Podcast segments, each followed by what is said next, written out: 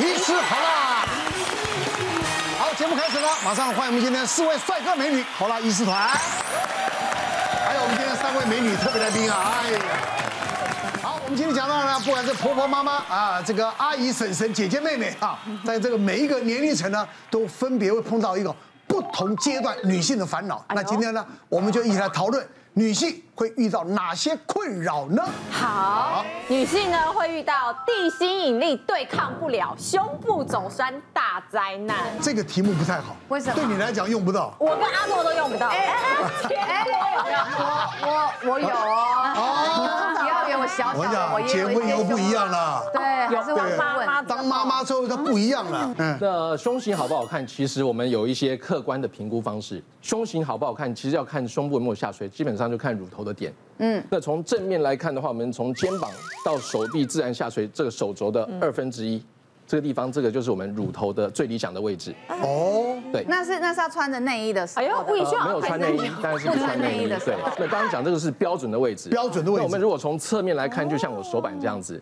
那我们如果说把乳房把它捧起来，就可以看到乳房跟这个胸壁中间有一个皱褶，这个叫乳房下皱褶，就是这一条虚线。是是。那如果说一个乳房都是全部都在这条线之上的，那就是正常的乳房。丰满一点点，可能有部分的乳腺下垂到下面来，但是乳头还是在这个线之上的，嗯，那就是假性下垂。那如果说今天乳头已经掉到这个，呃，刚好在这个乳头乳房下皱褶的话，这一个线的话，大概就是所谓的轻度。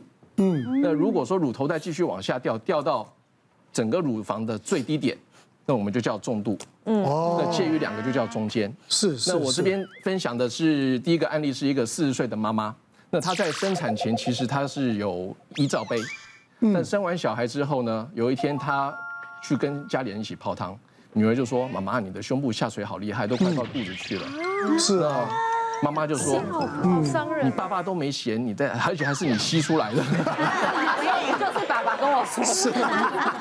结果后来就这样子，他到我门诊来跟我说：“有没有办法让他的胸部改善，可以改善一些？”那他说他其实胸部在下垂的过程中，第一个是它很大，那下来以后就变得皮肤跟。乳房跟肚皮会粘在一起，常常会长湿疹，对，很不舒服，会痒。天气一热的话，真的就流汗会痒。所以他想说，那没有有一种提乳的方式，可以把乳房整个撑起来。提乳就是要把乳房整个把它乳头的位置从最下面，然后拉到在我们刚刚讲那个参考点，嗯，那重新打一个洞，让乳头钻出来。啊，多余的组织、皮肤还有乳腺就会切掉。那当然，这样子来讲，乳房就从原本它的一罩杯缩到大概 C 加左右，会变小。那等于就是缩缩小罩杯的意思了。对，而且让它提提高集中。那它整个做完之后就很开心，因为它有那种没有那么大的负担，而且它的这个皮肤湿疹的状况也获得改善。不错。对。那另外一个就是现在大家常常遇到的一个问题就是减重。那这边有一个案例，就是他在减重前是八十五公斤一罩杯，但是减重之后在两个多月，快速从八十五降到五十五公斤，胸部就整个走山了，急速，急速下降。那整个下垂萎缩之外，连肚皮也是跟着一起下去。但是他因为他本身热爱健身，所以常去健身房看到穿的紧身衣，那个胸部的样子跟他以前差太多。所以他来门诊说，哎，有没有办法可以让他的胸部再回到以前的这种样子？嗯，我说评估一看，我们就说，哎，你的皮肤因为还没有生过小孩，没有结过婚。那所以它的胸部的弹性啊，乳腺的状况都还算稳定。嗯，那我们就在它的呃乳腺下面，在胸大肌上做了一个五百 CC 的各五百 CC 的假体。嗯，就把它的胸部整个撑起来。嗯，那恢复到它原本傲人的身材。嗯，那回诊的时候，连他妈妈看到一起来看说，哦，他太开心了，太开心了，太开心了。所以基本上，如果说天生他的乳房比较大的人，比较丰满的人，嗯，下垂的几率就特别大嘛。是，对不对？一定是，而且特别是在。我们讲急剧的变化之后，比如说胀奶胀得太厉害，或者或者减肥、退奶针、减肥，这些都是可能的因素。还没生小孩之前，再年轻一点的时候，我是有胸部的，就是也是那种低罩。谁没有？不是，你有低罩？我有，我有过。可是有一阵子，我不知道为什么我对那个胸部很没自信，我就是有一种觉得，哎，我出外景要穿比基尼的时候，你想把它缩胸？对，我就减肥，啊，我就减肥，然后我就碰到了。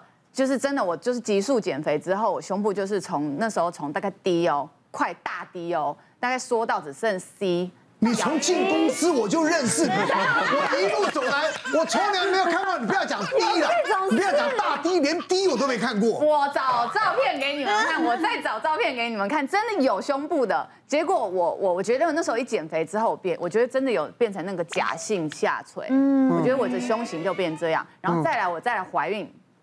怀孕之后不是会胀奶嘛？嗯、我就胀回大概原来的那种，比原来也还要再大的感觉。然后我没有，那时候胀奶是胀到可能 D 啊 E 啊那种这样大大。嗯、生完之后大概两到三个月哦，嗯、我其实就瘦回原来的。体重，我现在胸部根本就是我，我每次看他的时候，我其实都有一点淡淡的哀愁，就是因为我必须要穿五公分厚的，我其实现在的内衣都至少都五公分厚的垫子，我才可以好像穿衣服把它挺起来，对，才有东西。嗯，所以我那我最近其实真的有有很很有那种感触，想说我是不是应该是不是该该找对整形外科的医生去这样子讨论一下，因为我们生完小孩除了胸部下垂以外，其实我们的下围这些骨头。我都会变宽呢。说实在，上上胸就会看起来更小。对，我身边有一几个妈妈，真的是年轻的时候都不会考虑到胸部，但真的是产后生完哺喂完奶之后，有去做胸部这件事。真的，就是因为他们已经因为年轻的时候一定比较挺啊或干嘛的，可是他们就是因为喂喂奶，然后就是可能有点垂。就没自信，对，会会没自信，而且我就想说，这边搞不好有一天我可能还是会拿出来见人，就会想要说拿出来见人。我现在 也才，我也才快四十，应该还是有机会吧？有机会，所以就会觉得是不是应该要把它恢复成，我不能恢复成少女，但是不要是不要是那种。是，是看起来阿姨，对，很很不不开心，想看那打开是这样子的那种感觉。嗯，其实之前有遇到一个案例，她的确也是像阿诺这样的状况，她是三十五岁的二宝妈。那她在生完第二个小孩之后，就很认真的喂母奶哦，大概喂了一年左右的时间。结果等她在退奶之后，她就发现说，哎，原本很坚挺丰满的那个低罩杯的胸部，慢慢缩到剩下 B 罩杯而已。哇！那后来她就来我们这里做咨询。然后我们发现说，她的乳头其实，在胸下缘以上的位置，就像刚刚傅医师讲到的这样子，它虽然是假性下垂，那所以她又不太敢做手术。我们后续就用一个电波拉皮的方式，帮他把胸部的这个皮肤的组织变得比较紧实之后，他就觉得虽然没有办法恢复成以前低罩杯的这样丰满程度，可是形状上面就变好看很多。哎，我其实从以前我就一直在穿错内衣，因为我是我阿嬷带大的，然后阿嬷对于就是女生的发育，她比较会觉得。说就是去夜市买那种一百五的给我穿，对对对，对，然后一直到就是自己二十岁开始有赚钱的时候，就偏向那种蕾丝内衣，就漂亮，自己穿起来觉得漂亮，可是那种就没有什么支撑力。再来我进啦啦队之后，我又更不爱穿内衣，嗯，因为我们那时候穿内衣下围的地方有钢圈，全部都会长疹子。我后来就发现哇，穿小可爱是我觉得最舒服的，所以我连运动也不太。穿那种正呃，就是正确的那种运动内衣，就没想到就是这样子跳了几年之后，我本来想说我是个上胸很没有肉的人，结果有一次我去找那个，有人推荐我那个就是有一个阿姨很会卖内衣，然后内衣都很好，我一我一去找她，我就坦诚相见给她看，她说妹妹啊，你的胸部走山走得很严重，然后我就说啊。为什么他就这样帮我拨？他说你的正确的胸部乳头啊、乳晕啊，应该是在哪个位置？嗯，然后所以我才开始有就是嗯、呃、正当的，就是正式的穿内衣。嗯、对，就是就是胸部走山这件事情，不是只有只会发生在哦妈妈身上。嗯，其实我们没有正常穿内衣，是真的会受到地心引力的影响。对，然后再来是我们常常会因为节目所需，就会穿这种平口的内衣。嗯，我记得我之前还没有在调整我胸型的时候，我这一个平口内衣都穿的很下面，有点会像霹雳腰包那样。真的，我记得我有一次吃完饭，吃完火锅，朋友说。哎，你是胃凸吗？就不是，那是我的 胸部。对，就会很垂，所以真的是要好好保养胸部这件事。很难想象，你胸部变成腰包。